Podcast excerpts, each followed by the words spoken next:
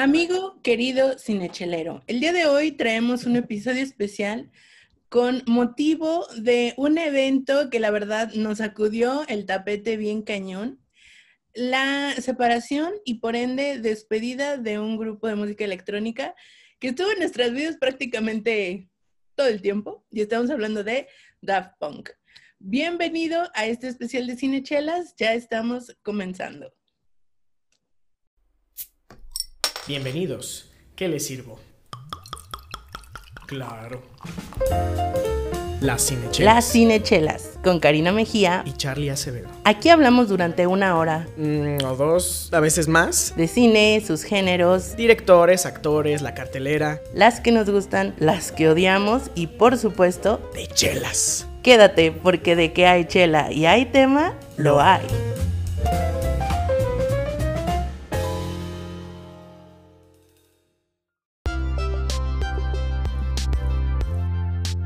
Y ya estamos de regreso. Quisiera que iniciáramos este episodio contando la historia primero de cómo llegó Daft Punk a nuestras vidas. Cari, tú empiezas. Pues yo creo que como la mayoría, bueno, no sé, yo siento que la mayoría de las personas conocimos a Daft Punk así, porque era algo que sonaba cuando éramos niños. O sea, en algún lugar tú, o bueno, por lo menos yo recuerdo escuchar la canción eh, One More Time, por ejemplo, o sea, en las calles o en algún lugar de la tele, no sé exactamente en, en qué canal, pero de eso de que ya es como algo familiar, o sea, está contigo porque suena en, en tu vida y en la calle y en los lugares a los que vas. Y de manera muy, muy en, en particular, esto, digo, ojalá, qué bueno que se separaron y que no escuchen en dónde usaban su música. Yo cuando era niña vivía en Zacatecas y recuerdo clarito, clarito, clarito que una compañía de gas usaba sus canciones para promocionar su producto. O sea, andaba el camioncito del gas por las calles y sonaban canciones de Daft Punk. Entonces yo mucho tiempo lo creía que era como el jingle de, de la de la compañía hasta que como que llegué a la secundaria, a la prepa, como cuando ya tienes conciencia de la vida, iba así como, oye, esta es la canción del gas y todo el mundo así como, ¿es Daft Punk? Yo, ah, no, sí, claro. What the Punk. fuck? Sí, por supuesto. Oye, pero ¿qué canción era? Creo era la de. Era una del primer disco. Estoy segurísima que era una del primer disco, pero creo que la iban cambiando. O sea, como que decían, ah, primero esta, y luego ya la gente se cansaba y ya ahora esta. Y me acuerdo muy bien que hubo un hype muy grande durante nuestros años de prepa de Daft Punk. O sea, como que agarraron fuerza en esos años porque estaban de gira precisamente con su tour Alive. Que, bueno, tuvieron así, la audiencia tapatía tuvo la dicha de tenerlos aquí en Guadalajara. Y yo me acuerdo que teníamos un compañero, no sé si te acuerdas de Pelón, que si nos escucha le Oh, mandamos sí. un beso y un abrazo muy grande, que era súper, súper fan. Y yo creo que él me impulsó a mí a como retomar y, y ya adentrarme ahora sí de lleno al fandom de Daft Punk en los años de prepa, porque él era súper fan, se sabía las coreografías, se sabía los videos, se sabía todo. Y me acuerdo perfecto que él fue al concierto cuando estuvieron aquí en Guadalajara. Entonces yo creo que como que fueron esas fases, ¿no? Así cuando era niña, así en la inconsciencia más o menos. Ya cuando estaba en la prepa fue como, ah, Daft Punk son ellos, ellos hacen esto, estas son sus canciones, así se llaman. En esa época también conocí la canción de Something About Us, entonces también fue como, como todas estas cosas. Y de esa canción me acuerdo mucho de nuestra amiga Ángela, porque ella fue la primera que, que, que me presentó la canción. Y ya de ahí fue como, ah, un grupo que me gusta, Daft Punk, y lo llevo conmigo en mis playlists, en todos mis, ¿cómo se llama? Mis aparatos electrónicos que reproducen música, siempre tienen una canción de, de Daft Punk. Tengo un vinil de Daft Punk, entonces también eso es así como, ya, o sea, está en, en la categoría de favoritos. Tú, Charlie, ¿cómo conociste o cómo llegó a tu vida Daft Punk? Pues yo me resistí a que llegara a mi vida, creo, ahorita que lo estás mencionando. Porque, o sea, también, también conocía todas estas rolitas. Nunca en mi vida me, me di luz de que eran de Daft Punk. O sea, yo, para mí era así como de, ah, sí, es música electrónica. Había una parte de mí que era como muy, muy, muy, muy, muy, muy, muy, muy, muy, ¿cómo decirlo? Aferrada, ¿no? A, a no salirse de un solo género. Entonces, ya que llegué a, la universidad, como que pude, o sea, tenía una mente mucho, mucho, mucho más abierta. Y en alguna de esas hermosas desveladas haciendo tarea en grupos con amigos, en lo cual, eh, más bien, básicamente es como una reunión para tomar. Básicamente. Tarea. Entonces, o sea, un amigo estaba escuchando esta pieza que, se quedó en mi cabeza como por, varias mientras estábamos escuchando, porque realmente estábamos, o sea, sí estábamos tomando, platicando y haciendo tarea, ¿no? O sea, había muchas cosas que hacer, nos estábamos desvelando y, y de repente esa, esa piecita quedó así como en mi cabeza una y otra y otra vez, que era precisamente esta rolita de Discovery que se llama Very School, que dije, güey, ¿quiénes son esos vatos? Son Daft Punk y es así como de, mm, ¿quiénes son? No mames, no los conoces y se dejó venir. Como que fue una, no sé si una epifanía tardía porque realmente, o sea, sí los conocí desde antes, podría decirse, sí ubicaba la rola, pero ahora que creo que aprecié realmente a, a Daft Punk hasta, que tuve ese primer encuentro con Baby Disco, que hasta ahorita sigue siendo una de mis favoritas. Discovery creo que es su primer, su mejor álbum ever, el segundo es Fernando Max Memes, aunque a muchos de ustedes les, les cale. Vamos a perder amigos como siempre aquí sin échelas. Pero sí, es, esa es como la, la, historia de cómo llegó a mi vida y supongo que se van con muchos honores, ¿no? O sea, este corto cinemático con el cual exhibieron su, su separación, creo que, creo que ahí está cargado de tanto simbolismo y un lenguaje cinematográfico muy, muy inteligente, que, pero no debería como sorprenderme porque justo antes de estar cotorreando en este episodio, me doy cuenta que han estado participando en películas demasiado, o sea, más de, más de lo que siquiera te estás imaginando, amigo y amiga chelera. Porque estoy seguro que esa primera y única película que te viene a la mente, solamente te gusta la película por la música, como es en mi caso, que es este Tron Legacy. Pero no, me no nos vamos a adelantar. Primero vamos abordando, sí, vamos abordando paso por paso, pero no sin antes destapar una chela. Che, lo total la que yo tengo ahorita aquí, no sabes que es la versión super chumbo, o sea. Azúcar y. Yo creo que. Ok, te vas a tomar esa. No, claro que no me la voy a acabar ahorita, o sea, son casi las 10 de la noche, o sea, no, jamás. A la noche es joven, mira, te pones el vinil de, este, de, de Daft Punk que tiene. Tienes Random Access, ¿no? Mm, sí, sí, sí, sí, sí te lo pones, yo creo que ya que esté este, cantando este, Giorgio, es ya canción favorita. Esa botellita, ¿no? sí, no manches, está perrísima. My name is Giovanni Giorgio. But everybody calls me. Bueno, ¿quieres destapar tú primero? ¿Destapo yo primero? Los chicos primero, por favor. Como lo hacemos. Ay, muchas gracias. Pues miren amigos, yo traigo el día de hoy una chela que ya tengo muchas ganas de tomar, especialmente porque acaba de amarrar aquí calor en, en Guadalajara. Entonces, esta cerveza yo tengo una historia con ella que a veces me gusta compartir, a veces no.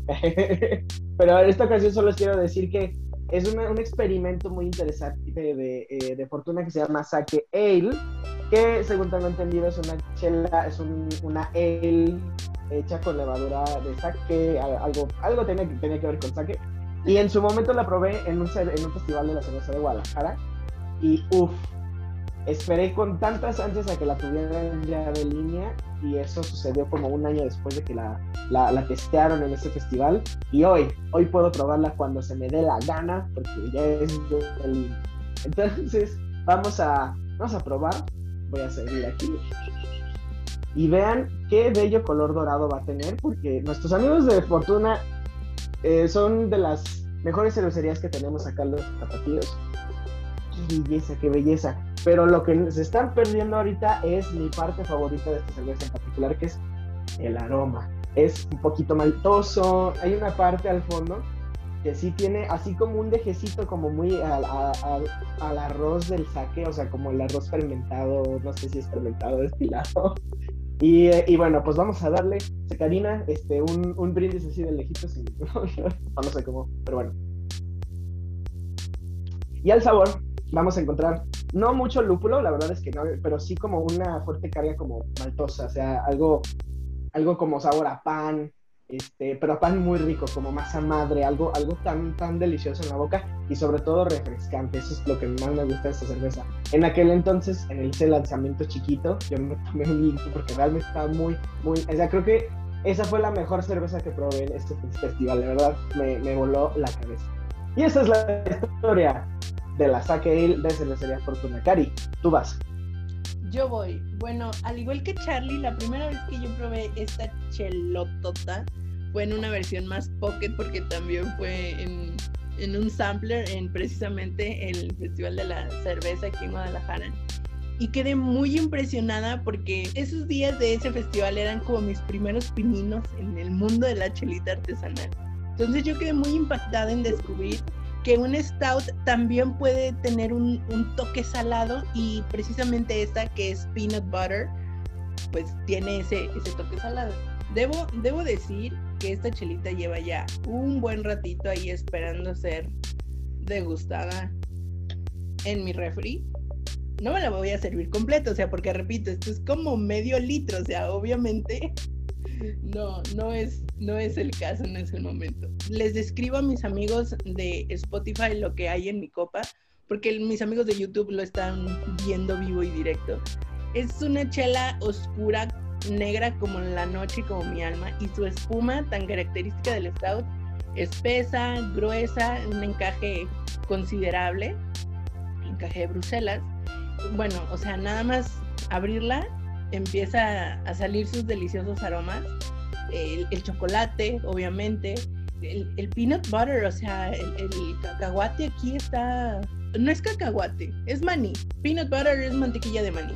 Entonces, no, no es cacahuate, mentira. Mantequilla de maní, o sea, realmente yo creo que sí hay una diferencia de aromas entre solo el cacahuate y, y acremado, porque, o sea, acremado, amantequillado, Sí, porque la mantequilla de maní tiene un dulzor muy agregado, o sea, así al momento del aroma. Y el cacahuate, sí, sí, lo, pelas así solo, naturalmente de, su cascarita. su aroma es muy seco, de hecho casi no, eh, huele más bien como a tierrita, como a polvo, pero ya una vez procesado en mantequilla, y sobre todo una mantequilla que está buena, sí tiene un aroma muy característico dulce y combinado con esa, ya sé, ya sé, ya me estoy nada más imaginando. Entonces, pues ya paré, ya observé, ya olfateé.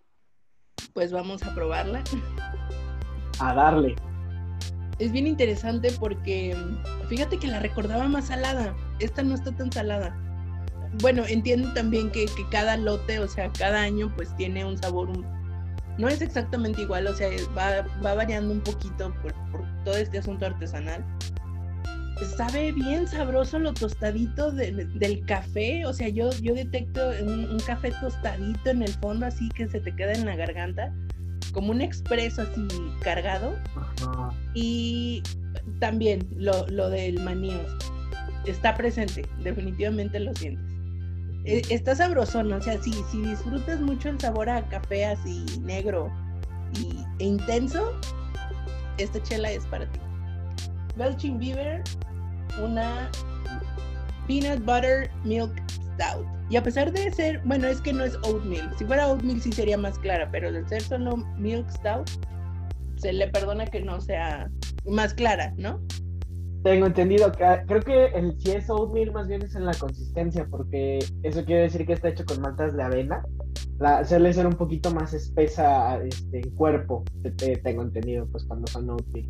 Y también, de hecho, la espuma, creo, yo he notado que la espuma en las oatmeal es como un poquito más doradita. Por ejemplo, esta sí se ve como café, pero no, no dorada, dorada, así como, este, como, un, como un agregado de, este, de más beige, ¿no? Al, al, blanco de la espuma. Entonces, de todos modos, esa es una excelente recomendación de las mejores stouts que pueden encontrar. ¿Tú dónde la conseguiste esa, Cari?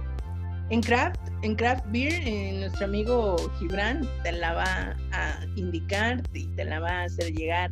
Te la va a recetar, como si Me parece que tienen uh, servicio a domicilio. De cualquier forma, tú sabes que en arroba craft beer o craft challenge, no te preocupes, nosotros te dejamos toda la información ahí en la publicación de este episodio, tanto en Spotify como en YouTube, en arroba sinichelas en Instagram, tú ya sabes a dónde ir. Ahí encuentras toda la información. Y si no la encuentras ahí, seguramente encuentras esta y también la saque Eilde, Cervecería Fortuna, en Vinos y más. Digo, ya depende de cuál te quede más cerca. A mí me queda más cerca a veces Vinos y más, y a veces me queda más cerca la craft, dependiendo de, de cuál sea mi situación. Pero bueno, entonces, vamos a darle a esto, Cari. Vamos a seguir hablando de la historia dentro del cine, o la historia cinemática, o cómo se relaciona el cine y tanto. Así es. Creo que cuando una banda musical es tan chida y su propuesta es tan buena y, y, tiene un concepto tan innovador y tan arrasador, o sea, de que de verdad no conozco a nadie, o sea, que diga, es que no me gusta Daft Punk. No, no solo que sea una cuestión de, no es un género que escucho, no, que auténticamente diga, no me gusta, me enfada o lo que sea. No, nunca he conocido a nadie. Creo que su música es como muy, muy amigable, es muy fácil que, entres en el ritmo y le bailes dos, tres minutos. Entonces, teniendo en cuenta este concepto y, es, estas obras de arte musicales que ellos crean, y muy innovadoras, bueno, ahorita vamos a entrar en la parte de las controversias y los samples y todo eso. Era inevitable que tuvieran en algún momento incursión en el cine, ¿no? Ellos son músicos, se dedican a la música y fue como su principal plataforma, eso queda claro pero era inevitable. O sea, ellos también son muy fans, muy, muy fans del cine. Ahorita vamos a, ver en qué medida y en qué rubros, pero tenía que llegar el momento. Entonces, hicimos una investigación y nuestros amigos de Cine Oculto nos lo dejaron así listo para así nada más compartirlo con ustedes, ¿no? Daft Punk distingue cuatro piezas, podríamos llamarle, cuatro piezas cinco, cinco piezas, que es como su incursión en el cine y combinado con su música, ¿no? Es como un poquito de aquí, un poquito de allá. De allá. La primera probablemente sea como la más conocida y te estoy hablando de la película animada Interstellar, Four Fives, o bueno, yo así escucho que lo, que lo mencionen, en lugar de decir five, five, five, fives, dicen four fives, porque pues son cuatro cinco, ¿no?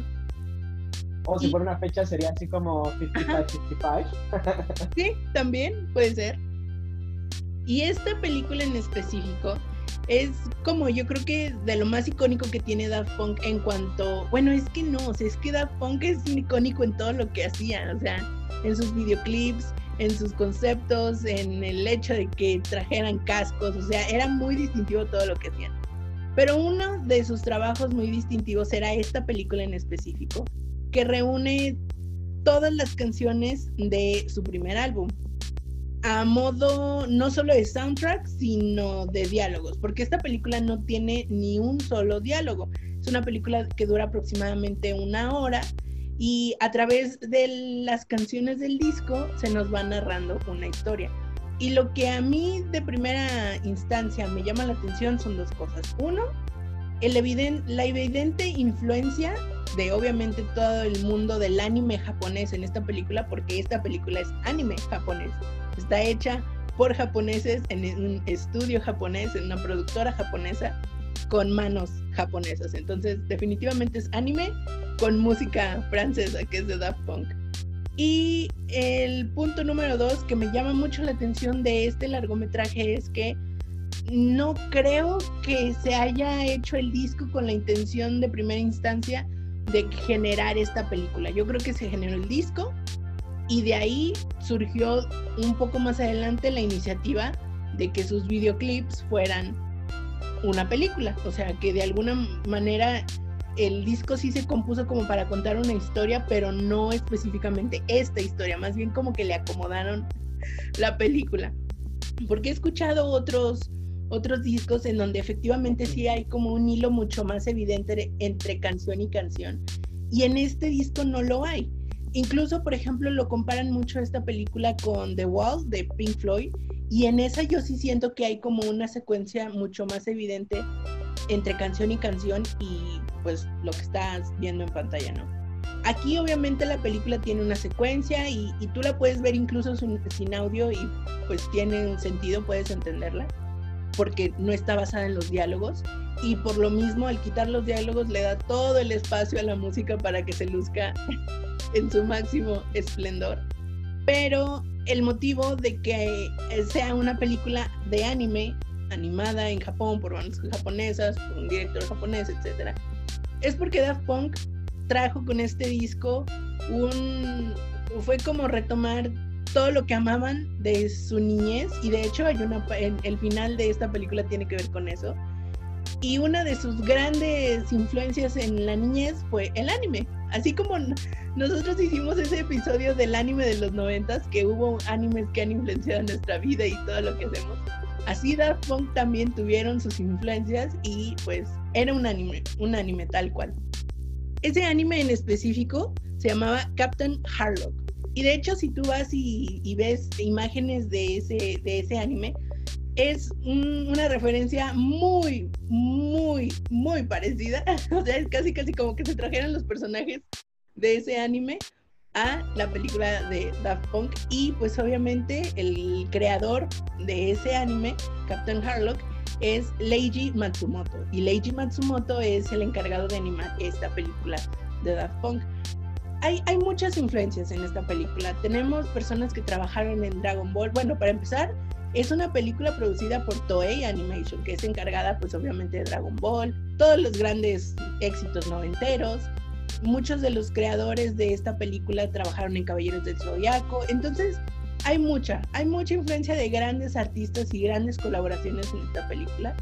Y creo que si tú la ves el día de hoy te puede parecer un poco anticuada porque sí tiene un feeling noventero gigante. O sea, para mí me recuerda mucho el anime de los noventas, a pesar de que se estrenó en 2003, o sea, no es como tan vieja, pero sí rescata mucho como de esa nostalgia de antaño del anime setentero, incluso, o sea, ni siquiera es noventero, es como anime setentero. Yo honestamente no me había dado la oportunidad de verla así full, había visto fragmentos porque pues son los videoclips de las canciones, pero nunca me había detenido a verla así, de inicio a fin. Y está muy locochona y de hecho la estaba viendo y estaba mi primo Rodrigo aquí conmigo viéndola y me decía, porque, porque me decía, es que ¿por qué no hablan? Y yo, no, mira, es que la música te tiene que transmitir el sentimiento de la película. Y estaba sentado y me decía, no, no siento nada, no me transmite nada. no, mira, a ver, es que tienes que darle una oportunidad, que no sé qué. Él no estaba nada impresionado, pues obviamente él es una generación mucho más joven. Pero... A lo mejor a él le llegan los tiempos de la universidad, ¿no? Puede ser. Así como de, ah, esta música retro. no, y él era su, él, él es muy fan de Daft Punk también. Ah, y de hecho me decía, pero ¿por qué estás viendo eso? No, es que mira, voy a hacer un, episodio de Cinechelas porque se separó Daft Punk. Y como que no había escuchado la noticia y le llegó en su pequeño corazón.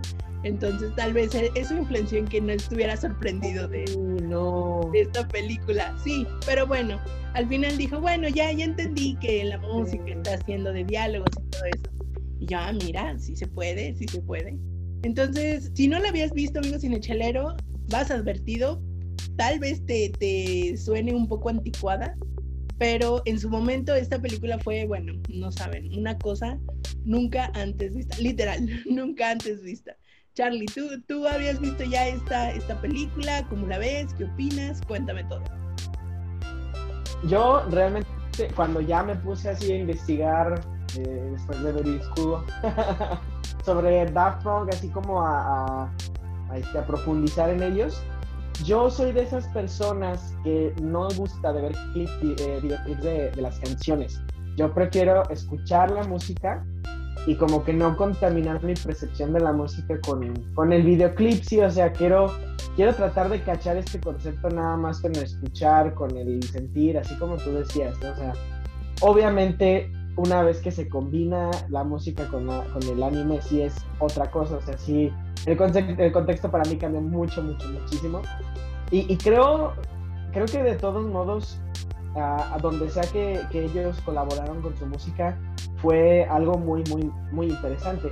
Y ahí, este, desde, obviamente, de lo más comercial, como fueron sus clips de Random Access Memory, que mucha gente ahorita está, seguramente me está este, odiando porque estoy diciendo que es de sus mejores álbumes. Pero quieras que no, el concepto visual de los clips llegó a, a, ser parte de esta tendencia donde todos los clips juntos. Tendencia que, bueno, ellos ya eran así como súper trend de eso, pero de que todos los clips juntos son una, una, este, una película, una sola historia, ¿no? Y por ejemplo, que después también se hizo tendencia en Latinoamérica. Gustavo Cerati en su último álbum, todos los clips eran de una sola historia.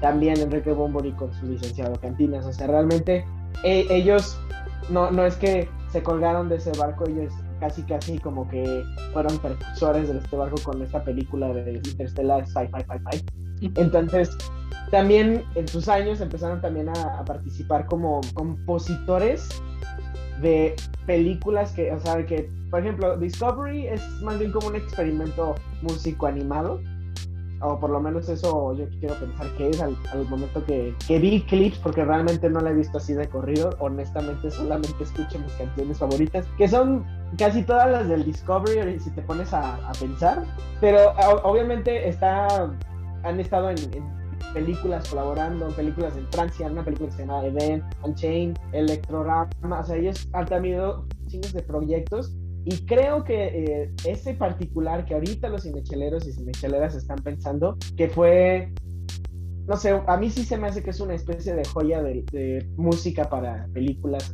slash soundtracks, slash eh, scores, porque creo que es de las pocas veces donde el score gusta más que la película a nivel así como taquilla, a nivel crítica, a nivel lo que tú quieras, porque pobre Tron Legacy sí le fue muy, muy, muy mal en muchos aspectos. Y de todos modos, yo creo que la película es muy respetable. A mí sí, sí, me han dado ganas de verla varias veces. O sea, yo la he visto unas, unas, unas cinco veces. Dos por gusto y tres por que salió en la tele. Y, y la verdad es que es por gusto, porque dentro de esta época donde yo conocí a Daft Punk, de repente, ¡pum!, sale Tron Legacy. Entonces es así como de, se conectan las cosas y, y, yo veo casi casi a Daft Punk no nada más como un, un, grupo proyecto de música electrónica, sino también como un como un Hans Zimmer, como un John Williams, como un este a, a lo mejor les estoy sobrecrédito. No, no, no, no, no, no existe nada como el sobrecrédito, claro que sí. Porque realmente eso y los visuales son lo que más me queda de la película Tron. Y, y a, a fin de cuentas, digo, la película puede, incluso ahorita que ya ellos están muy en boca de todos, puede que empiece a añejar bien, o sea, como, como los vinos y las cervezas. Hay algunos que, que, este, que sí, que los años sí les ayudan a representarse de otra manera en, la cultura popular. Entonces, quién sabe, y después de tanta gente escuchando eh, Tron Legacy y toda la música de Daft Punk durante este año 2021, este, no sé, a lo mejor y reviva el proyecto, ¿no? ¿Tú llegaste a ver Tron Legacy, Cari? Creo que lo mencioné hace poquito en uno de los episodios más recientes. Desde que yo vi el tráiler de Tron y vi la película de Tron, jamás volví a confiar en los trailers. Jamás. Jamás, jamás, jamás. Porque me acuerdo, o sea, puedo verme yo perfectamente sentada en esa sala de cine, uh, en otra vida, viendo el tráiler promocional para la película de Tron. Y yo me, o sea, pues imagínate, si viéndolo en el celular, en la computadora, es impresionante ver los colores, el arte, eh, toda la parte de los efectos. Y pues imagínate sentada en una pantalla gigante con todo oscuro y el sonido surround, o sea, es que el tráiler era una cosa impresionante y prometía mucho, o sea, mi expectativa era muy alta, o sea, simplemente con, con el arte, o sea, no quieras pedir más. Entonces cuando yo veo la película, me llevo así, se me rompe el corazón de una manera bárbara, porque visualmente sí es, es, lo que prometió y mucho más. Digo, estamos hablando de Daft Punk, pero como para cerrar esto y ya no comentarlo más, yo creo que la gran, la gran falla de Tron es, eh, es su guion, o sea, es la historia, es muy aburrida, o sea, Tron como película es muy aburrida, Tron como concepto es impresionante porque lo pudiste haber explotado muchísimo más, mucho, o sea, pudiste haber hecho un avatar del futuro, o sea, así ese potencial tenía esta, esta película. No la supieron sacar, yo siento como que se les vino el tiempo encima porque de repente hay escenas que se ven como, como si las hubieran filmado tres años antes y luego cosas muy modernas así como que terminaron antes de estrenarlas y un minuto antes de que cerrara la plataforma. Casi, casi sacar el render mañana. Ay, no. sí, así exactamente. Pero lo que definitivamente no falla en esta película es, como tú bien dices, el soundtrack. O sea, si hay una cosa, una de las muchas cosas que, que a Daft Punk se le, así se le enaltece y se le va a recordar siempre es este soundtrack, esta colaboración muy insólita porque el perfil de Daft Punk era como pues muy cotizado, o sea, e, ellos no hacían presentaciones fuera como de sus tours, les rogaron muchísimo que estuvieran en el Super Bowl, obviamente no estuvieron en el Super Bowl. entonces... Sí, no, ni con The Weeknd, maldita sea. es que hubiera estado impresionante que hubiera estado con The Weeknd. A mí, hay mucha gente que hizo memes del pobre The Weeknd que lo, que lo estuvieron chingando durante esta semana que se separó Daft Punk. Decir, uy, si alguien hubiera dejado que no sé qué, yo, güey, relájese un chingo. O sea, alguien sí. pónganse a investigar realmente lo difícil que era la dinámica de invitar a alguien a ese. ese este... O, sea, ustedes no son los únicos decepcionados. Yo quería que saliera o la Rosalía o de perdida el chingado de, de, ¿cómo se llama este menso? que, que no me cae tan bien, pero pues sigo cantando su música, Maluma. O sea, realmente Alguien. Este, alguien, ¿no? Pero yo creo que él sí montó un, buen show él solo. Y ya, paréntesis cerrado, continúa. Sí, coincido. Pero bueno, Tron Legacy, Daft Punk, música, score, soundtrack. De, de, lo mejor, de lo mejor, de lo mejor. Hay una historia muy, muy curiosa detrás de este proyecto. Justo en 2007, la película de Tron Legacy estrena en 2010 eh, la preproducción comienza eh, tres años antes, en 2007. Ellos justo en este año hacen una de sus presentaciones más memorables y que robó corazones y miradas y muchos miles de millones de dólares. Eh, actúan ese año por primera vez y de manera insólita y exclusiva en el Festival de Coachella. Y hay una historia interesante ahí porque por lo regular los artistas piden un cierto porcentaje de adelanto para sacar los gastos de su, de su presentación y se les da como un 10% y ellos pidieron así como la mitad, ¿no? Por así decirlo. Y nadie se esperaba el super mega espectáculo que dieron en ese festival en esa ocasión. Y que ellos, repito, o sea, ellos tenían como una agenda muy, muy exclusiva, no se presentaban en cualquier lugar, en cualquier plataforma. Y el que lo hubieran hecho ahí fue así como, estalló el mundo, ¿no? Entonces venía toda esta popularidad en 2007 de Daft Punk y ahí es cuando eh, el director de la película de Tron eh, los invita a ver qué se puede hacer. O sea, al principio ni siquiera como, a ver, ahí está la chamba, aviéntensela. No, al principio era así como, oigan, pues como ven, estamos haciendo esta película, les gustaría una, dos cancioncitas por ahí que ustedes quieran, así como si les late el proyecto, ¿no?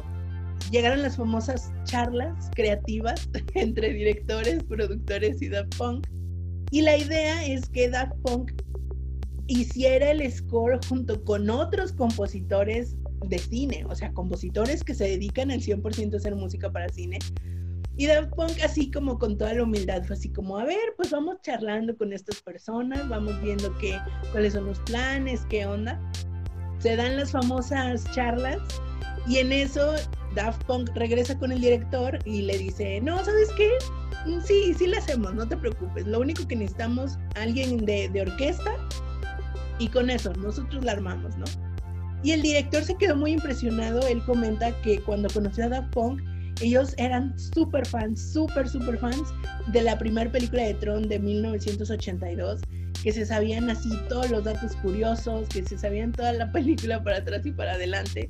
Entonces, eso al director le dio muchísima buena espina para decir, va, ellos saben qué onda con este proyecto, ¿no? Y de hecho el director de la película de Tron de 1982 después comentó que la música de Daft Punk en la nueva película de Tron fue como un renacer y un revivir de la saga y bueno, estaba súper orgulloso, etc. Me encanta, se me hace padrísimo y me encanta muchísimo haberlos visto en su cameo especial en la película. O sea, eso... Dieces, dieces, dieces.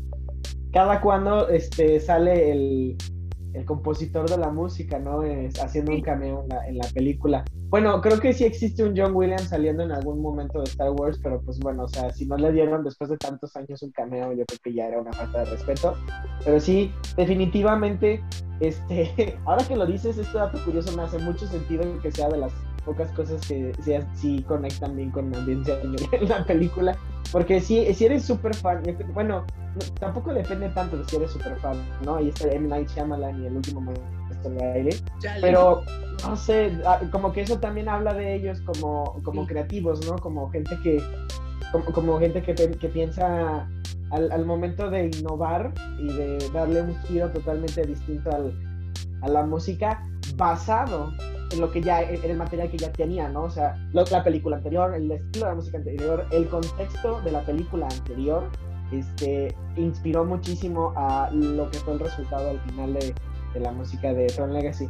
Y después yo creo que fueron que como unos cinco años o, dos o tres años de, de, que se estrenó Tron, sacaron una especie como de remix, remixiable, remixiador, donde la, la portada dejó de ser el, el, de la película y fue nada más Tron Legacy, este, Music Punk y este, Remaster y no sé qué tanto. Y nos dieron bocha de temas inspirados o, este, sesiones de, de, este, de, este primer, de, esta muestra que fue la película, vamos a llamarlo. Y la verdad, la verdad es que también es muy, muy disfrutable. Yo prefiero el soundtrack original, o sea, el del 2010 porque, no sé, como que son de esos, esos álbumes, igual así como casi todos los de ellos, casi todos los vinilos que tú tienes, son así como para escucharse eh, por completo.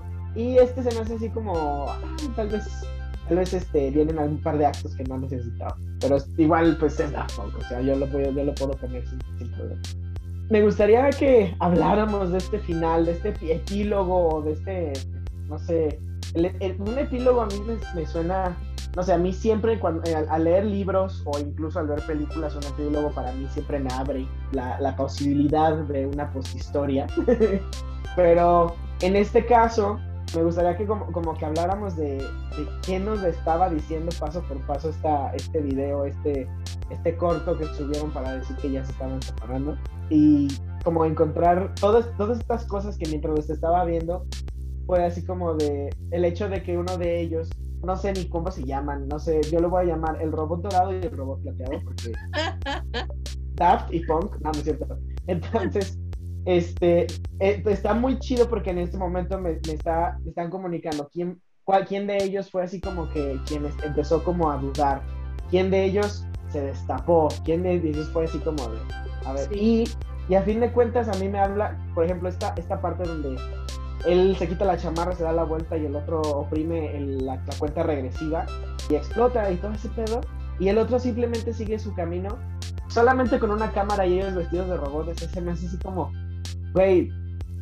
Y el temazo que tienen de fondo, al, ya, ya, como a manera muy de final de western, así caminando hacia el horizonte, hacia la puesta del sol, es muy, muy épico y creo que es una muy merecida despedida para todos los fans. No esperaba menos, yo quisiera poder tener acceso a este track en específico porque sí, fue muy emocionada al momento de verlo.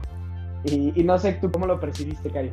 Fíjate que no había caído en cuenta con qué relacionaba estas tomas que veía, porque recuerdo perfecto que hay una, una toma en específico cuando ya se quitó la chamarra y está esperando así como que le active el detonador y está así como con la cabeza inclinada obviamente con los cascos, pues porque su identidad siempre han sido los cascos. Y está como con la cabeza inclinada y el casco así mirando hacia abajo y la cámara así enfocada en el detalle de la, del, así, del filito de luz que se reflejaba en el casco.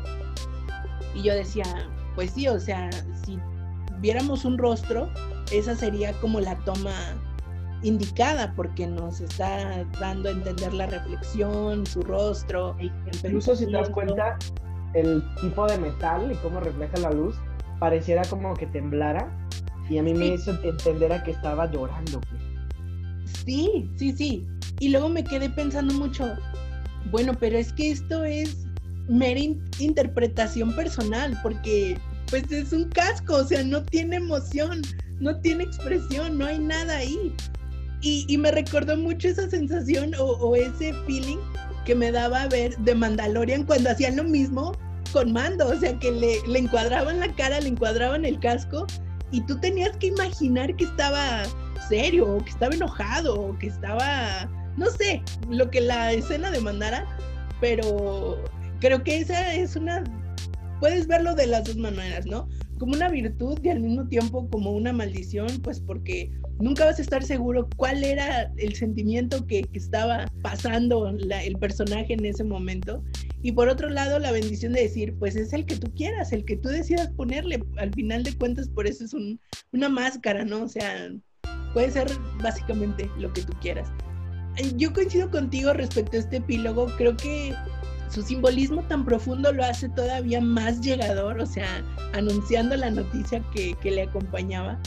Me encanta muchísimo cómo empieza cuando ves que uno va caminando más rápido que el otro es como, no, güey, o sea, ¿qué pasa? Por favor, camina, ¿no? Así como, sabes, ¿no? Sabes, sabes que algo, algo de este estilo se aproxima.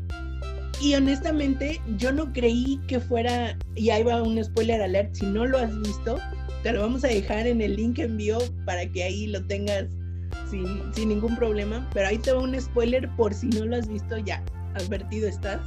Uno, dos, tres a mí me impresionó mucho ver cómo estalla, o sea, porque no solo por el hecho de que sea muy gráfico, sino por el hecho de que no queda nada después, o sea, es una destrucción total, así. Total.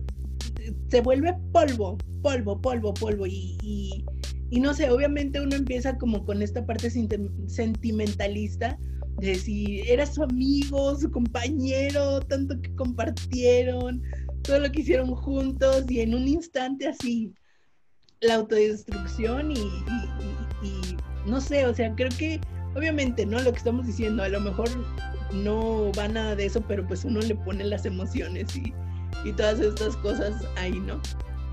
Era, era inevitable, o sea, un dúo como ellos. Ya perderán ustedes a, sus artistas desgraciados. sí, sí, sí, sí, sí, sí, sí era, era inevitable que tuvieran un final así de increíble, un final así de, simbólico y de profundo, y que se van en alto, o sea, porque solo, o sea, solo, y con eso fue suficiente, cuatro discos de estudio, o sea, hay artistas que se acaban la vida haciendo música y pues nomás no, no les llega y ellos arrasaron, o sea, siempre, siempre arrasaron. Y me gustaría que, vayamos cerrando todo, todo esto que estamos platicando con colaboraciones que aparentemente pues no son como muy conocidas, pero que si nos damos la tarea de identificarlas nos daríamos cuenta que son hiper trascendentales y que más o menos dan luz de a lo mejor por dónde quieren ir estos nuevos ex integrantes, pues porque ya cada uno agarró su camino. Resulta que Tomás Van Galter, que es uno de ellos dos, honestamente yo tampoco estoy segura de cuál es, pero es... Ah, robot plateado. sí, eh, eh, creo que es el robot plateado, el que es un poco más alto. Es un constante colaborador con un cineasta llamado Gaspar Noé. Seguramente tú lo has escuchado mencionar. Ha sido muy popular en los últimos años. Y si no, aquí en Cinechelas te recordamos que Gaspar Noé es el director responsable de películas como Irreversible, Enter the Boys o la muy reciente y aclamada Clímax. Pues resulta que este señor Thomas Van Galter es responsable de toda la música de la película Irreversible. Si tú no has visto Irreversible, no te exhorto a que lo hagas porque es una película difícil, es una película, dejémoslo ahí, difícil. Allá habrá espacio para hablar de ella, pero debes pensártela varias veces antes, antes de verla.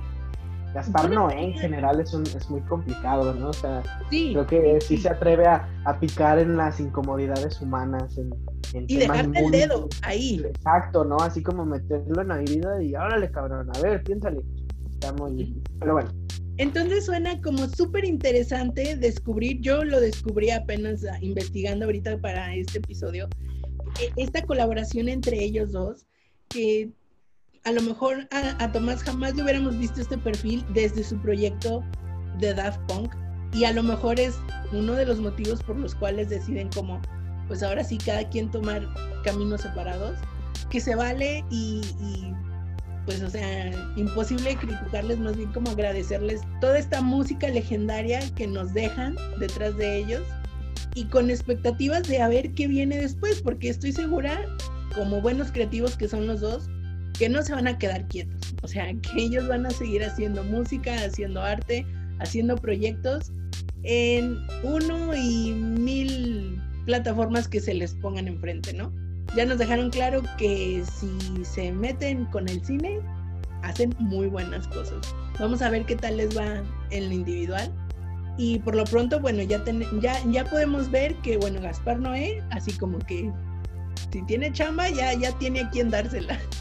Exacto, así, así todos, este, así que tiembla, eh, ¿cómo se llamaba el compositor de The Mandalorian? Este, ay, uh, Ludwig Göransson. Ajá. Ludwig Göransson, tiembla Hans Zimmer, tiembla Ludwig Göransson, tiembla, tiemblen todos, Can, porque ahorita ya este, les van a empezar a tumbar la chamba cañón. Pero bueno, sí, estoy totalmente de acuerdo. Creo que a fin de cuentas todos los cambios son para bien y nosotros como millennials tendremos que estar aprendiendo mucho, mucho, mucho, mucho, mucho de eso. Y este, eh, no sé, a lo mejor yo creo que solo he visto disolverse a, un artista mío muy, muy, muy querido que, a, a lo mejor no, no, no al nivel de Daft Punk, o sea, no me gusta, obviamente son dos gustos muy distintos para mí, pero creo que así como lo abordas del agradecer y y pues al seguir disfrutando de su música, porque a fin de cuentas es un legado Y pues sí, escuchen, escuchen mucho Daft Punk, métanse realmente si no, si apenas, si nada más conoces One More Time y Something About Us, créeme, créeme que te vas a llevar gratas, gratas, muy gratas sorpresas dentro de su discografía. Y pues vámonos despidiendo, Karen. Así es, Charlie querido. Pues muchas gracias, amigo Cinechelero. No, no quisiera que nos fuéramos sin antes mencionar, obviamente, Electroma, de 2006, que es de donde se extrae ah. eh, las escenas que dan, dan lugar al epílogo que anuncia su despedida. Un documental llamado Daft Punk Unchained, que es de 2015, y otro más llamado Eden en 2014, que junto con Interstellar Four Fives y Tron Legacy hacen el conjunto de cinco películas en donde ellos participan. Obviamente toda esta información te la vamos a dejar ahí en ese link envío, arroba cinechelas en Instagram, ya sabes dónde encontrarnos. Y si tú quieres compartirnos cómo los conociste, si lloras su despedida, si te alegras de haber nacido en el siglo que ellos estuvieron también, déjanos todos tus comentarios ahí en arroba cinechelas, pero también puedes hacerlo en un audio por medio de Anchor. Ahí en ese link envío te vas hasta abajo, hasta abajo, hasta abajo y ahí va a haber un cuadrito rojo especialmente esperándote para que tú dejes un mensaje de audio. Yo fui Karina Mejía, me encuentras en Instagram como arroba Karina Mejía y aquí conmigo a mi lado a la distancia pero siempre cerca se encontró Charlie Acevedo, amigos, muchas gracias sigan escuchando mucha música chingona, sigan escuchando cinechelas, sigan viendo cine, sigan teniendo chela buena. Esta, el día de hoy nada más no quiero que pase de seguido, yo ya me terminé mi saque e la cervecería Fortuna. ¿Tú cómo vas con tu este, peanut butter stout? No, o sea, va a tardar en bajar, créeme. Bueno, yo ya te dije, la recomendación es, por ejemplo, si ahorita tienes tarea de la maestría, pones tu vinil de Random Access Memory y a darle, ¿eh? O sea, yo no creo que ese sea problema.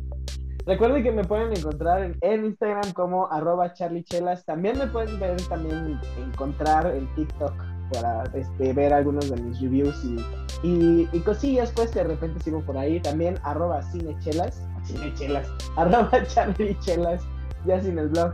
Eh, un gusto como siempre y recuerden que para cinecharlas y chelas, cinechelas. Thank you.